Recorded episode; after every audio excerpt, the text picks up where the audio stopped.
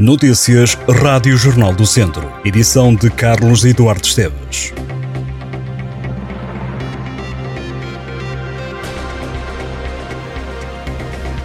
O homem de 63 anos, que em fevereiro recebeu os bombeiros e as autoridades com tiros de caçadeira, está acusado de mais de 10 crimes, 5 são por homicídio. Segundo o Ministério Público, José Carlos Guerra terá que responder por 12 crimes, 5 por homicídio, 4 por coação agravados, um crime de incêndio, explosões e outras condutas especialmente perigosas, um crime de detenção de arma proibida e outro de resistência e coação sobre funcionário. O arguído tinha a decorrer um processo de divórcio e rejeitava dividir os bens com a ex-mulher para travar a ida de um agente de execução à propriedade que iria avaliar o imóvel para que depois eh, fosse posto à venda. O homem armadilhou a antiga serralharia e incendiou-a. Quando os bombeiros chegaram para combater as chamas, foram surpreendidos com tiros de caçadeira, assim como as forças de segurança. A espingarda caçadeira de calibre 12 estava registada no nome do taxista, mas este não tinha licença de uso e porte de arma. José Carlos Guerra, que se encontra em prisão preventiva, atingiu a tiro, segundo a acusação, cinco pessoas, três bombeiros, um militar da GNR e uma popular. Tudo aconteceu em Canas de Senhorim. Na acusação é descrito que o arguído provocou o incêndio com recurso a um de dois coquetéis Molotov que o próprio fabricou. No interior do barracão, furou o depósito de um carro e espelhou gasolina em outros dois que estavam lá estacionados. Já na zona da cozinha, abriu os bicos de um fogão. Depois, José Carlos Guerra escondeu-se numa arrecadação subterrânea. A Câmara de Viseu alerta para os constrangimentos de trânsito que vão surgir nesta quarta-feira na reta do Caçador.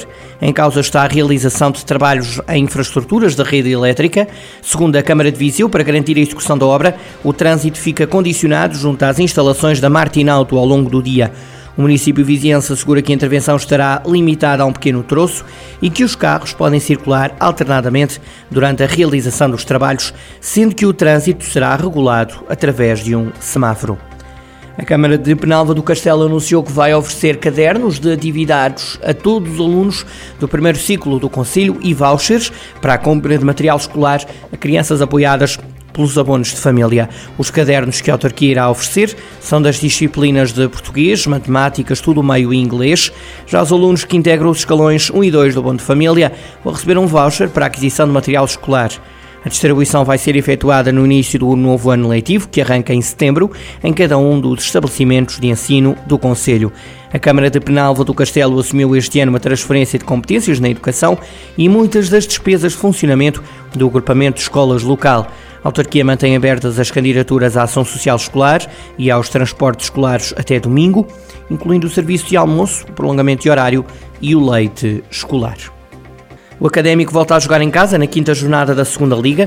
Depois do empate concedido no Fontelo diante do Tondela, os vizinhantes regressam a casa para agora jogarem contra o Torriense.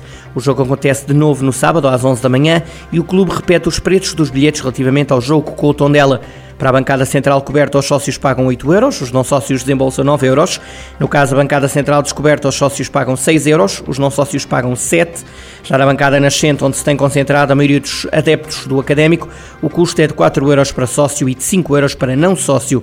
Os topos norte e sul, sendo que o topo norte é destinado aos adeptos do Torriense, tem um custo de 4 euros para sócio e 5 para não sócio. Neste encontro diante do Lanterna Vermelha do campeonato, o Académico de Viseu procura a primeira vitória na segunda Liga. Em quatro jogos neste campeonato, os vizienses somam três empates e uma derrota.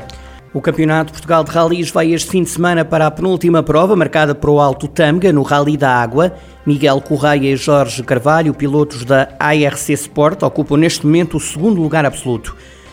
Os pilotos vão tentar adiar a questão do título para a última prova do calendário. A dupla soma uma vitória e cinco pódios alcançados. Nesta prova do Campeonato de Portugal de Rallys, a equipa de Aguiar da Beira estará presente apenas com Miguel Correia, uma vez que Paulo Neto, também em Skoda Fábia, não poderá estar presente por razões profissionais. Para a ARC Sport, as razões estão todas focadas na única dupla presente, numa prova que se torna vital para os objetivos de Miguel Correia e de Jorge Carvalho, o Rally da Água Alto Tâmega acelera na estrada este sábado e domingo. A adega cooperativa de Penalva do Castelo e a Casa da Ínsula foram distinguidas no concurso internacional de vinhos Cital del Vinho, que decorreu em maio na Itália. As duas produtoras de vinhos do Dão foram reconhecidas com quatro medalhas de ouro, das quais três para a adega cooperativa e uma para a Casa da Ínsula. Estas e outras notícias em jornaldocentro.pt.